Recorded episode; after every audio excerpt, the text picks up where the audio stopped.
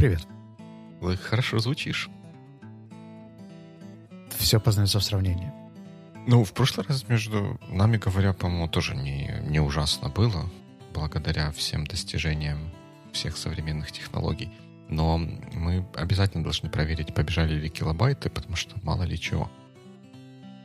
Очень непривычно, потому что в строке с названием другой микрофон, но да, все, все бежит. Ну, а ты, ты меня заинтриговал. А что, что пишет в строке с названием? Пишет ATR 2100X USB mic. А, потому что у меня пишет просто ATR USB mic. Окей. Окей, это хорошо. Значит, у нас мы кроме, кроме килобайтов проверили название микрофонов. И в нас в эфире 245 выпуск подкаста «Боевикли». Его ведущие все еще на месте. Это я, Дима Маленко. И я, Вячеслав Рудницкий. Сегодня поговорим с вами про статью, про книгу и где-то в перерыве между этим про сон. Но перед этим есть follow-up. Да, follow-up такой маленький. Я хотел упомянуть об этом в прошлом нашем выпуске, но почему-то, ну, наверное, из-за того, что разволновался, что ты все время сидишь э, с, с телефоном возле, возле уха, забыл как-то про это сказать, про некие параллели между design thinking, который мы обсуждали в прошлый раз, и jobs to be done, который мы обсуждали какой-то из предыдущих раз, потому что обе из методологий, наверное, неправильное слово, оба эти подхода эм, не то чтобы ставят во главу угла, но очень большую роль отводят тому, чтобы понять, какую проблему мы пытаемся решить и какую проблему стоит решать. И если кому-то близка философия или кажется полезным то, что делается в design thinking, я бы очень порекомендовал еще и почитать, посмотреть на Jobs to be done. И с чего ты рекомендуешь начать просмотр Jobs to be done?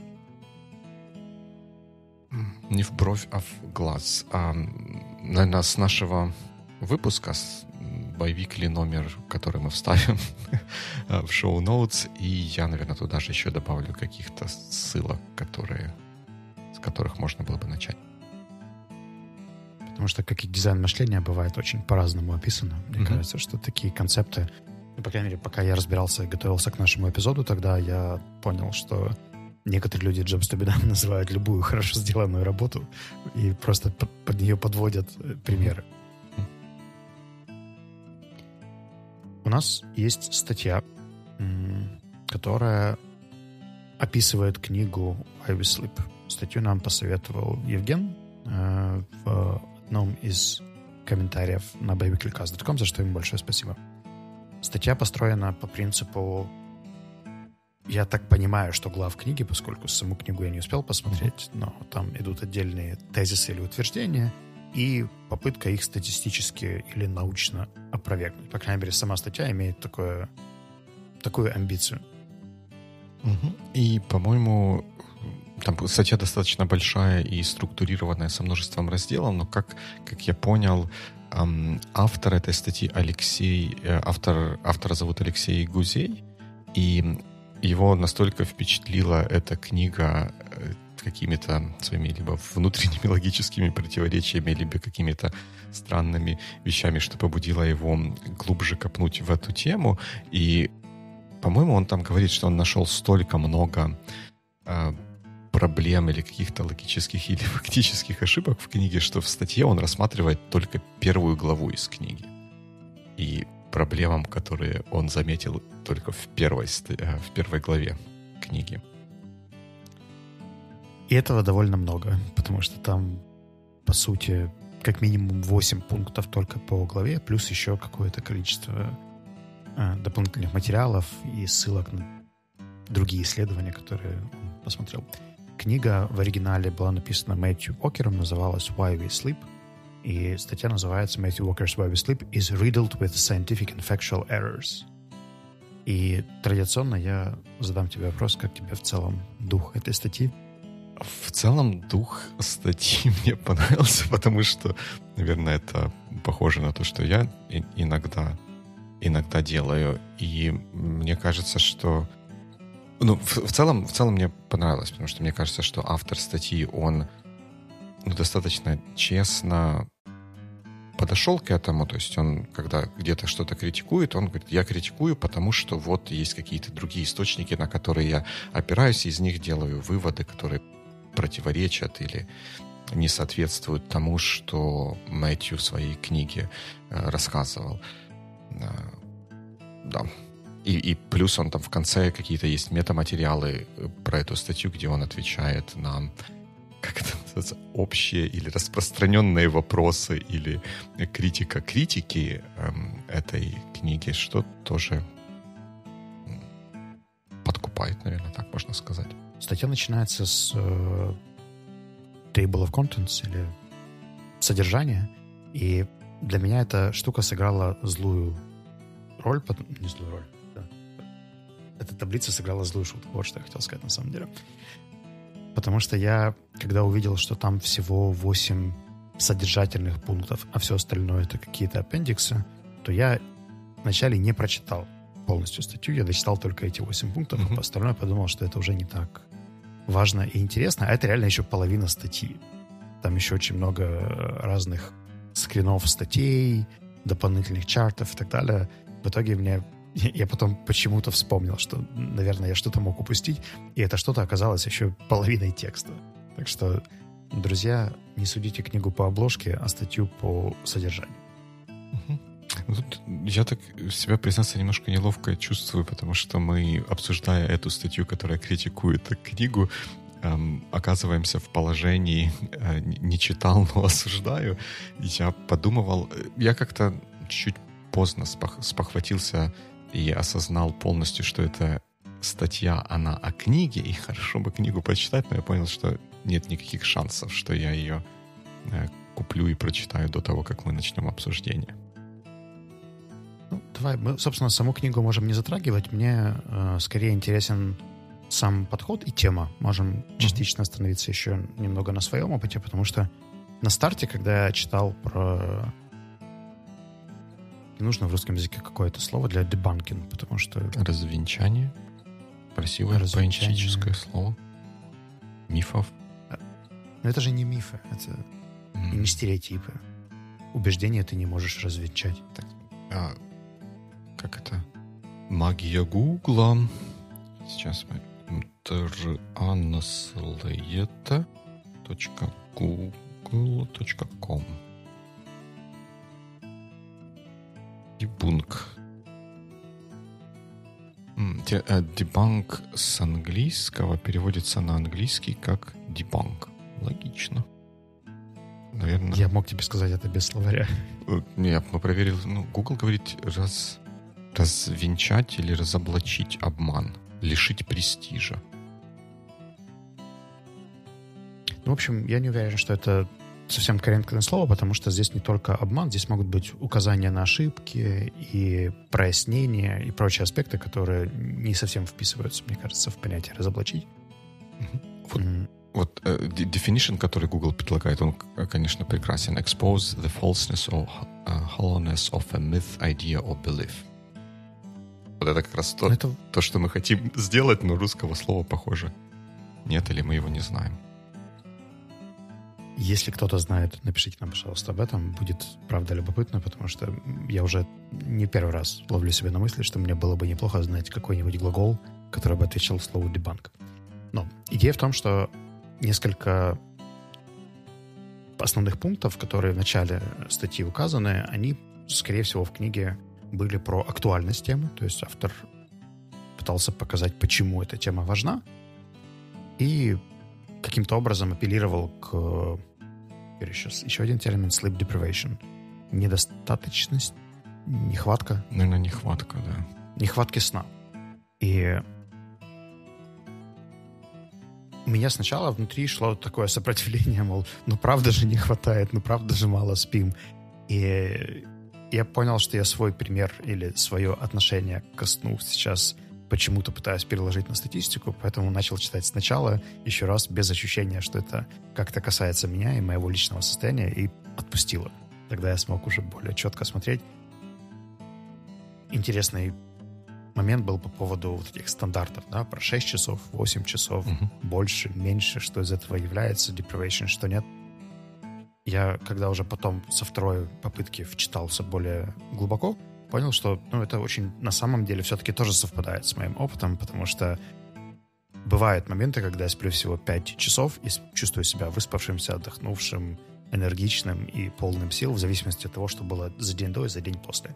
Поэтому даже мой личный опыт это подтверждает. Соответственно, нет повода не верить, ну, по крайней мере, такого радикального. Даже если это если бы это не соответствовало моему опыту, все равно не было бы, наверное, статистического повода не верить или научного.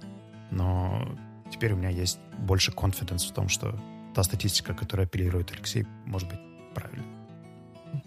Ну, в целом, получается, я, я не знаю, как, как ты, прочитав эту статью, как ты понял посыл вот этой книги, я его воспринял как то, что автор эм, там рассказывает, ну, как ты заметил сначала, что у нас есть вот эта вот проблема, что мы спим недостаточно, соответственно, потом, наверное, он как-то дополнительно нагнетает или подчеркивает то, насколько это проблематично, и где-то, наверное, призывает как-то как с этим бороться, а поскольку он директор или кто там, руководитель какого-то института, который связан с изучением сна, то получается, что он немного льет воду на свою мельницу, потому что если мы показываем важность исследований в области сна, то что для этого нужно сделать? Больше инвестировать в исследования, например, в его какой-то институт. И вот я, прочитав статью, я вот какое-то вот у меня такое сложилось впечатление о, о книге. А у тебя какие мысли? Я, честно говоря, про книгу вообще не думал. Mm-hmm. То есть мне было больше интересна статья, и я даже те кусочки цитат, которые э, Алексей вставлял прямо в статью, э, часто не дочитывал или игнорировал, потому что я понимал, что я не вижу всего контекста, который был до и после этого предложения, поэтому ну, давай посмотрим на конкретную там на конкретные данные mm-hmm. или конкретные ресерчи, которые, на которые уже ссылается автор этого текста.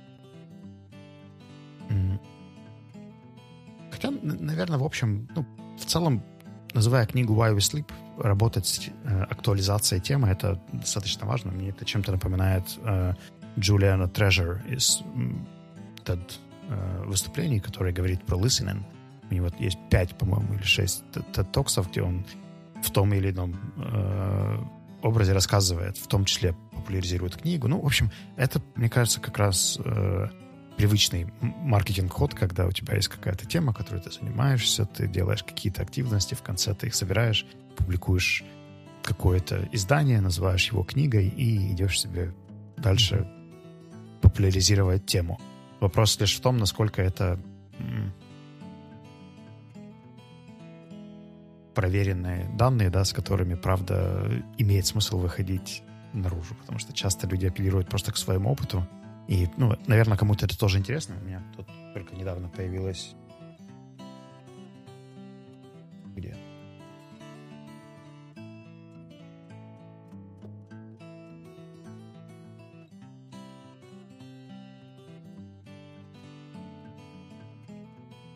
Ну, давай, а, давай сделаем вид, что, что она появилась. Да. Какая книга? Ты прям интригу а. тянешь.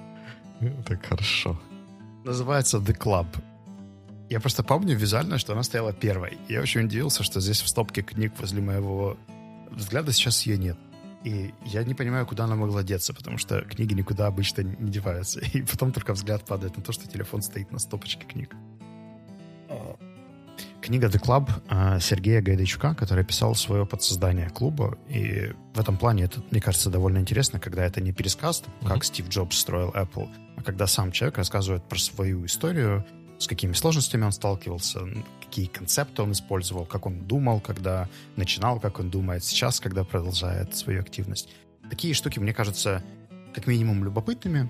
Они не претендуют на научную обоснованную там, методологию, да, или какие-то вещи, но при этом это описание кейса от автора, что мне часто кажется интересным.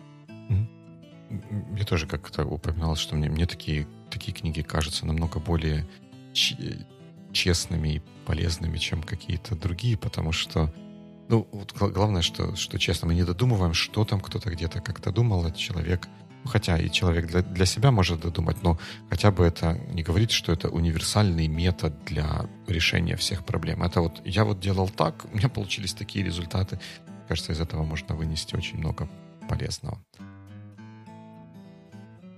То придемся еще по самой статье немного. Да. Ты призывал нас посмотреть на исследования, которые в самой статье э, упоминаются, и меня так удивила идея и, и то, что есть какое-то количество исследований на тему того, насколько продолжительность сна связана с продолжительностью жизни и, и исследованиями на эту тему. Как-то так прямо аж задумался, а вообще есть ли и может ли быть вообще в принципе какая-то связь?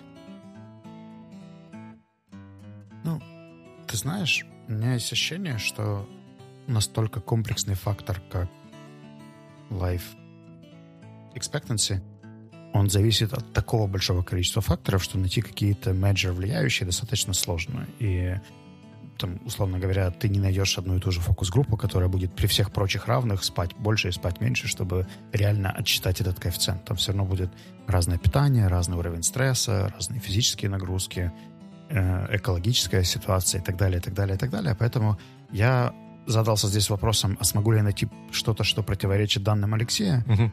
и нашел. Я нашел еще дебанк на эти исследования, которые показывают, что нет-нет-нет, на самом деле есть э, как минимум корреляция с э, продолжительностью жизни, но меня это больше натолкнуло на мысль, что в целом, при том, как ты гуглишь, такие результаты ты и получишь. Если у тебя есть убеждение, что продолжительность жизни зависит от сна, то с высокой вероятностью по тем ключевым словам, которые ты введешь, там, как сон влияет на продолжительность жизни, скорее всего, ты найдешь один тип статей.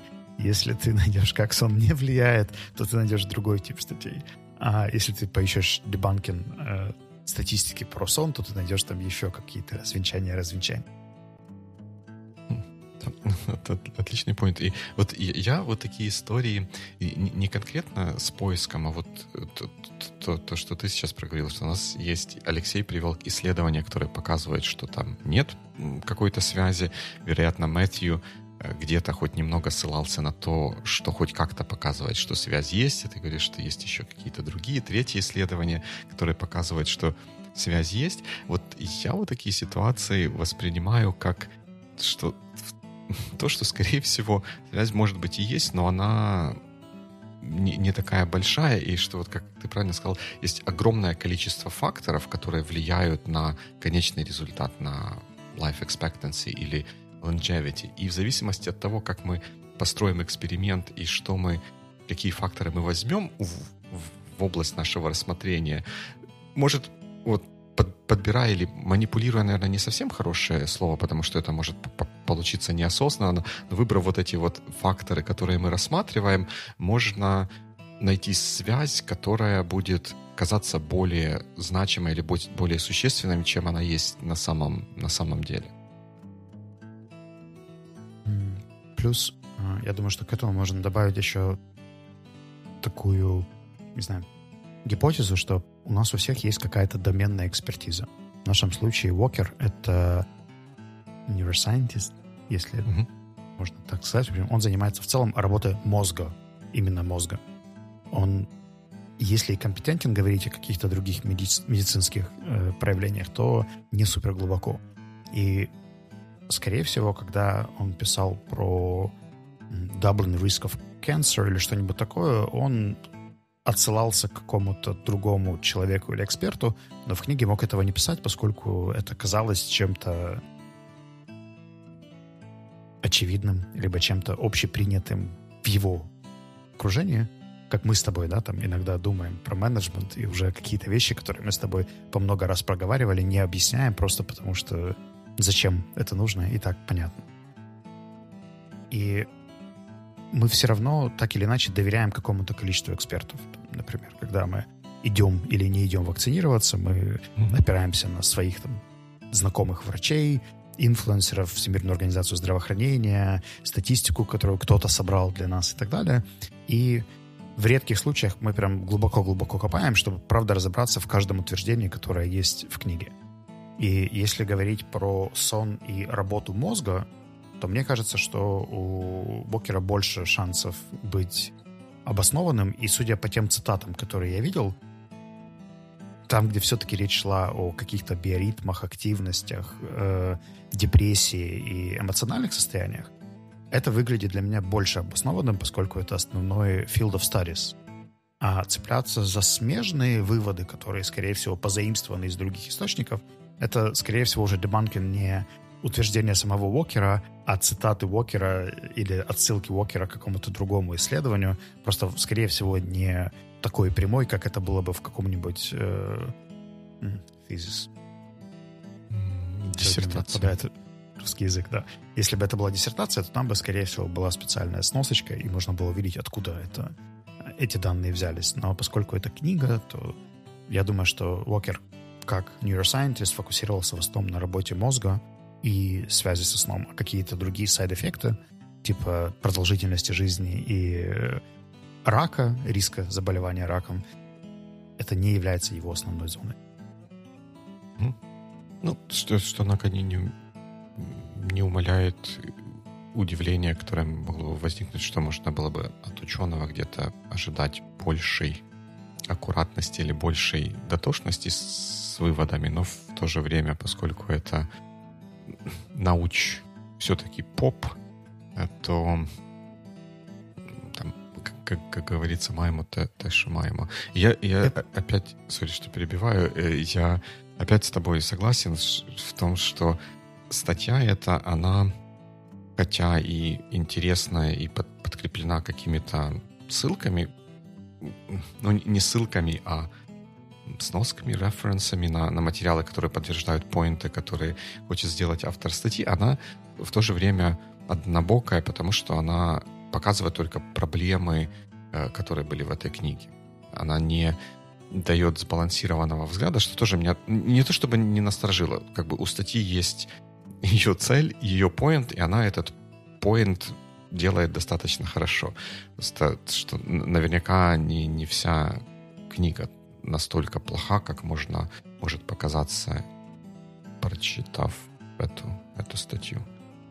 Я, я думаю, что еще стоит добавить, что книги проходят потом э, у редактора еще дополнительные комментарии, изменения и так далее. И после того, что написал человек, еще этот стиль корректиру, корректируется, добавляются какие-то сноски от издательства и так далее. То есть не всегда то, что написал человек, потом издается в 100% э, случаев, и мы можем даже не знать, мы сейчас корректируем убеждения автора или убеждения редактора или какой-то компромисс, к которому они пришли, потому что нужно было в том числе там украсить или облегчить или добавить живой актуальности этой книги. Yep,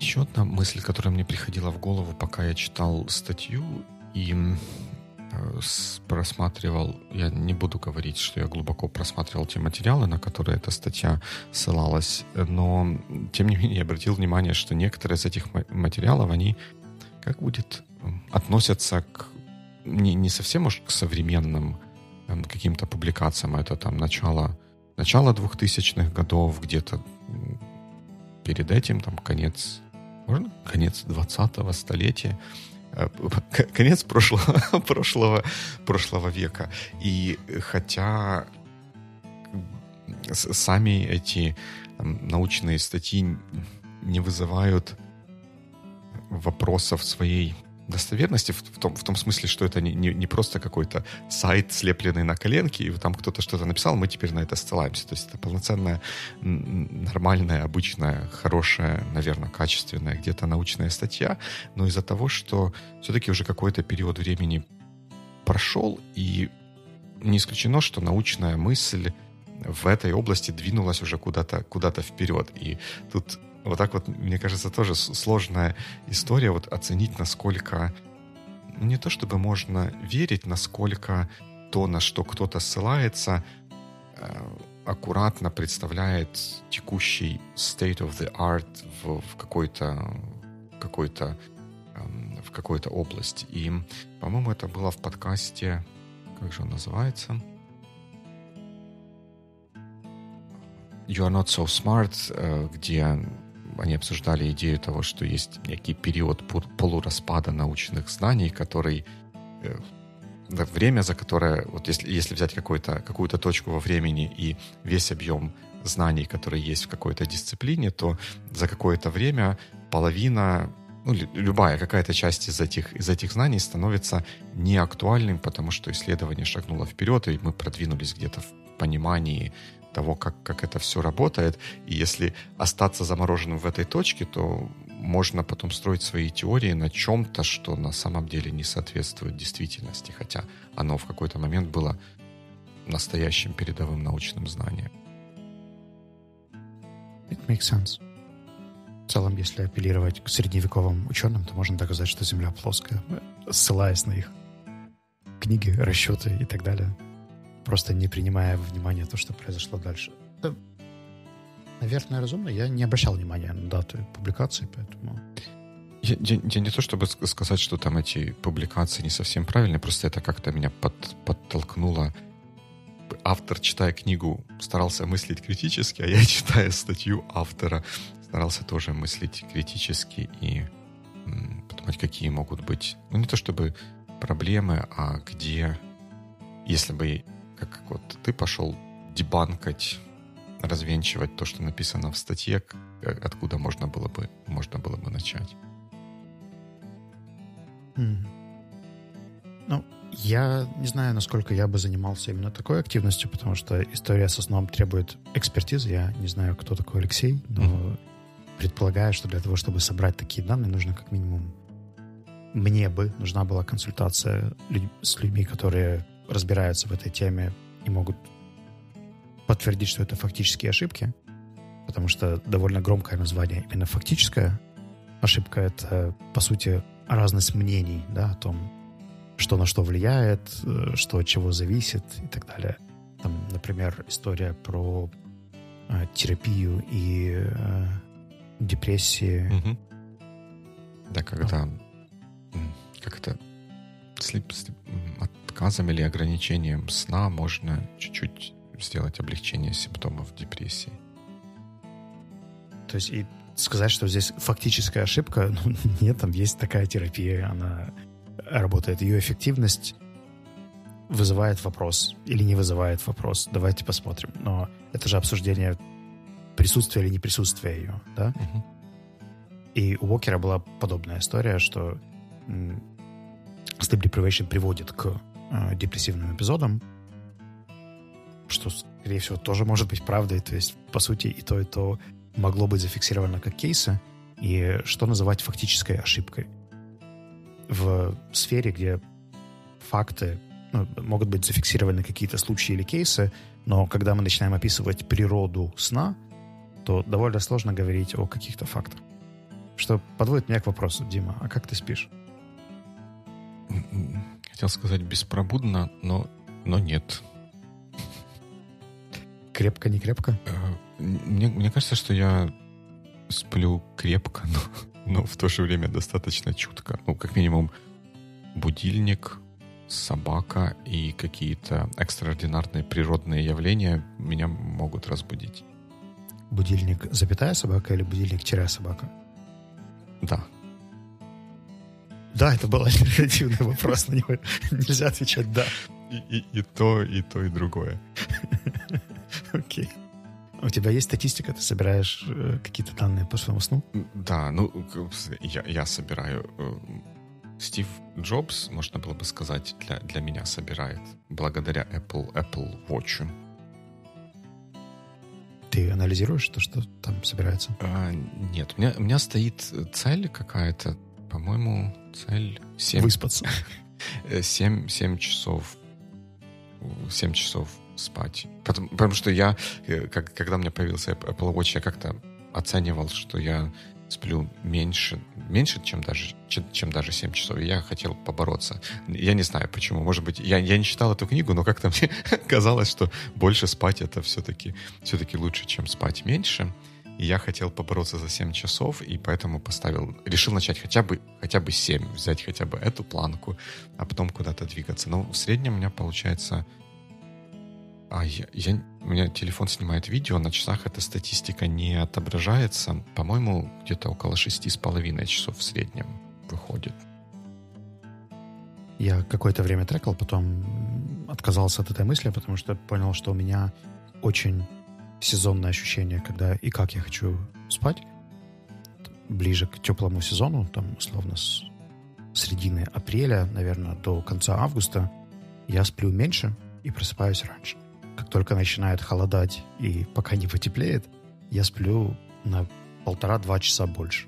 То есть чем холоднее и темнее, тем дольше и больше мне хочется спать и оставаться постели, и чем дольше у меня фазы крепкого сна. Я два года замерял эти штуки, а в какой-то момент понял, что ну, давай лучше сделаем так, просто чтобы у меня утром не было встреч до 10 утра, как правило. И можно было просыпаться тогда, когда просыпаешься уже, когда выспался.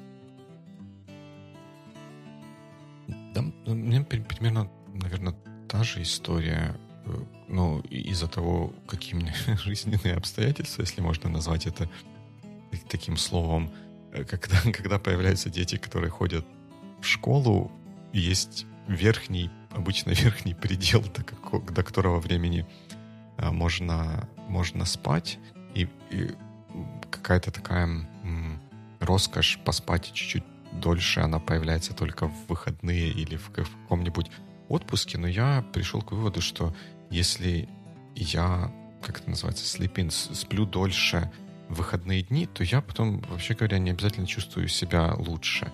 И именно в этот, в этот день потом. И я, я это отношу к тому, что, э, вероятно, потом, когда все-таки какой-то рацию просыпается и говорит, что все-таки нет, надо просыпаться, день, день начался, надо что-то делать, это происходит в неправильной, quote-unquote, фазе, фазе сна, из которой потом выйти, выйти сложнее, в то время как если там Apple Watch или кто-то, ну, просыпаешься в, при, при, более привычное время, мне кажется, это чуть-чуть сам процесс просыпания э, происходит легче.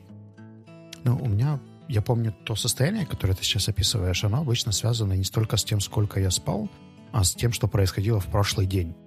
Если я за прошлый день очень выдохся и выложился, и там был какое-то эмоциональное переживание сильное, или уровень стресса достаточно высокий, то в целом, сколько бы я ни спал, на следующий день у меня будет такое, назовем его, sleeping hangover, то есть когда ты просыпаешься не супер свеженьким, и не вопрос, сколько ты проспал, ты просто, ну, условно говоря, как ты сходил в спортзал, да, и на следующий день у тебя мышцы ноют просто потому, что у тебя была нагрузка. Мне кажется, что с эмоциональным состоянием что-то подобное происходит.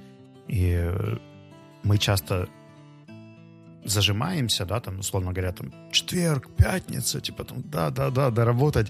Потом высыпаемся и часто можем это интерпретировать как что-то связанное со сном или с фазой или еще чем-то, а то, что ты до этого пять дней фигачил и переживал, и ходил там на какие-то встречи, и бегал по городу и так далее, а тут у тебя просто отходники, то это почему-то не берется в расчет. Возможно. Возможно. Ну, я, я как-то больше за последнее время взял за правило, что все равно плюс-минус просыпаться может быть там на пол, полчаса. Больше, но не, не спать там до, до 10. Ну, во-первых, потому что в субботу мы в 9 по моему времени записываем подкаст, а до этого еще нужно кучу, кучу дел переделать.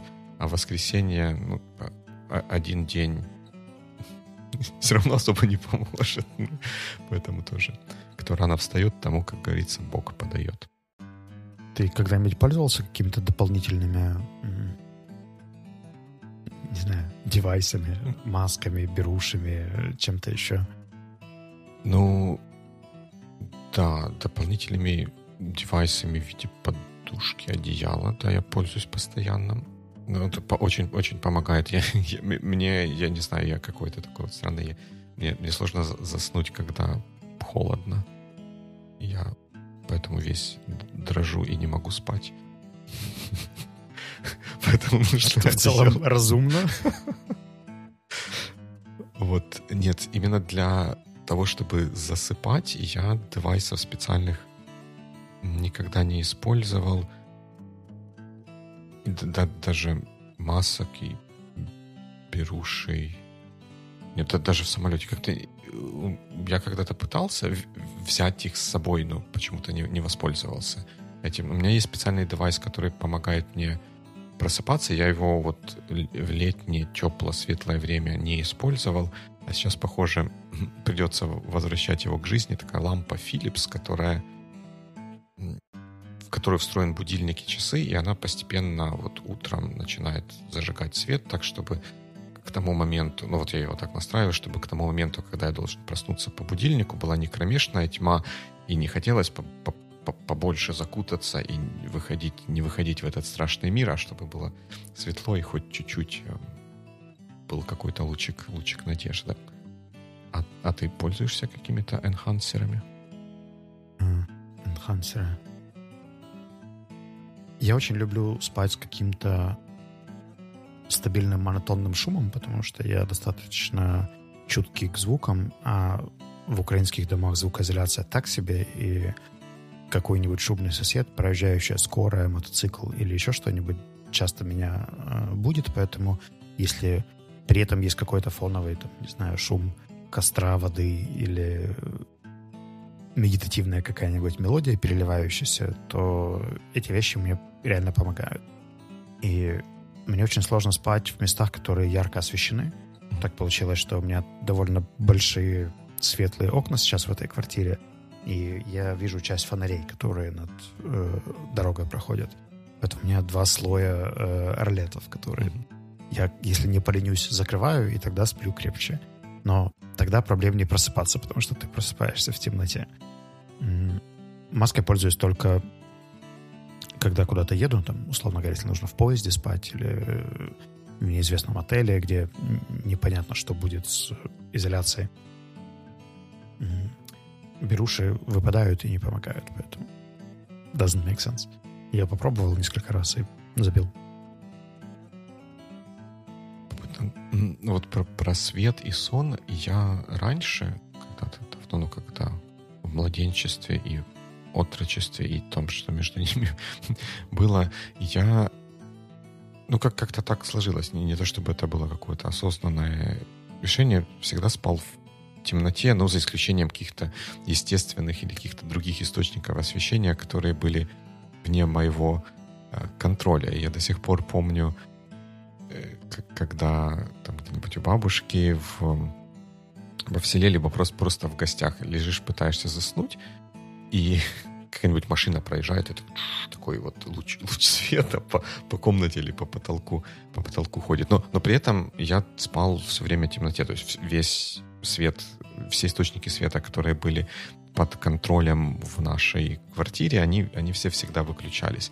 Но потом, когда у нас появился ребенок, мы стали держать Э, свет включенным там где-нибудь в коридоре на случай, если нужно будет где-то быстро в, в каком-то режиме emergency реагировать, чтобы там ребенку чего-то помочь, потому что ребенки, они такие люди, которые, когда спят, у них там может что-то происходить, там наснится может что-то плохое, и надо поддержать молодого члена, члена семьи. Поэтому мы стали включать, держать свет включенным, я как-то уже даже поначалу это меня немного раздражало, но теперь со временем уже привык, и мы теперь всегда держим где-нибудь, не, не, в, не в той комнате, где мы спим, а где-нибудь в коридоре какой-то не очень большой источник света, чтобы, чтобы было.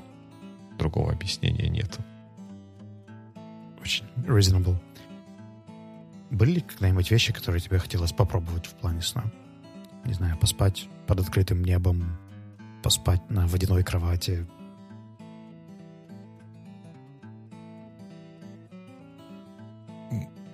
Наверное, нет. Поспать больше иногда.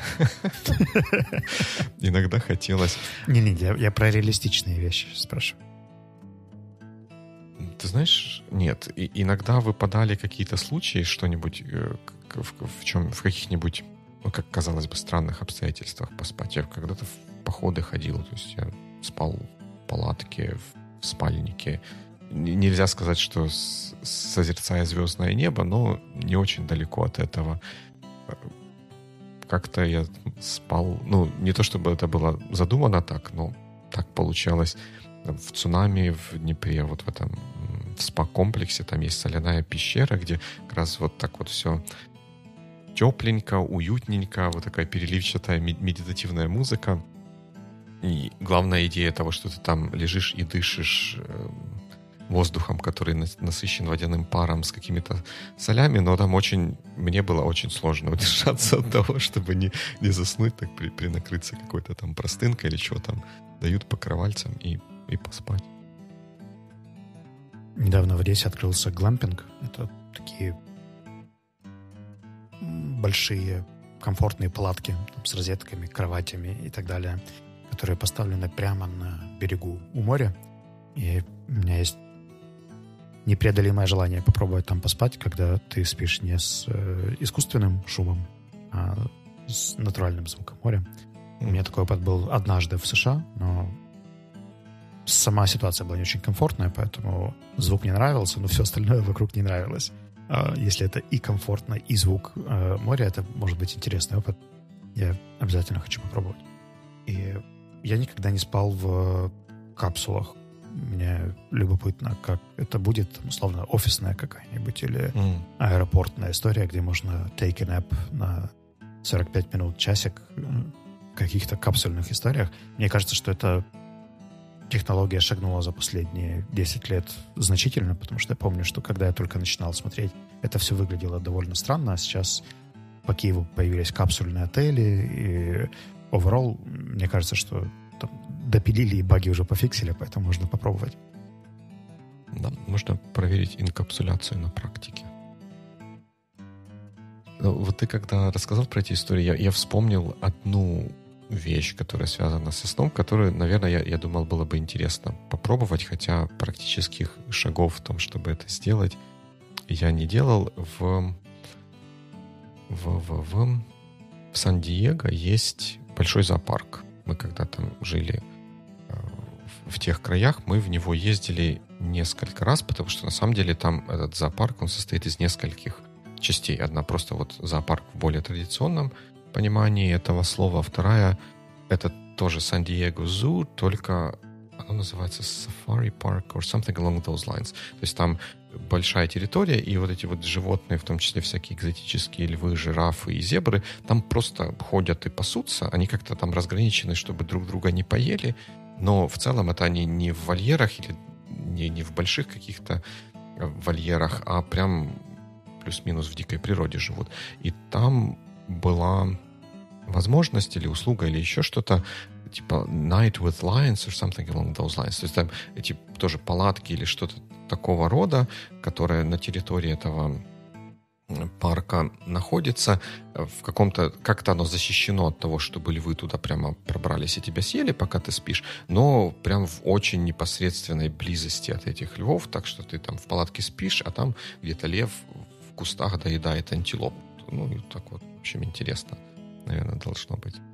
Я, я думал, что это... Ну, интересно было бы попробовать, просто совсем другой был бы э, звуковой рисунок вокруг этого всего. И тут, но это, наверное, меньше про сон, а просто про погружение в другой environment, который, которое будет сопряжено со сном.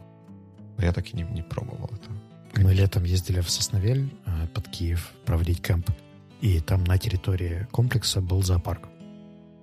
И какая-то птица, предположительно павлин, в 4 часа утра начинала очень громко верещать. Причем это было не просто пение птиц, а такое, знаешь, как будто бы кого-то где-то режут. Павлины не Я первую ночь вообще думал, что там какие-то зверские убийства происходят, и кто-то кого-то ест. А потом понял, что да, да, 4 утра, пора вставать. Ну и что, что мы легли в 2? Ну, да, это, это интересно. И, наверное, тут, тут, тут тоже, возвращаясь к, ко сну и всяким исследованиям, все, все познается в сравнениях. Был же такая шутка-анекдот про то, как сына фермера забрали в армию, он пишет оттуда письмо. Семья говорит, тут просто вообще лафа, спать можно до 6, до 6 утра.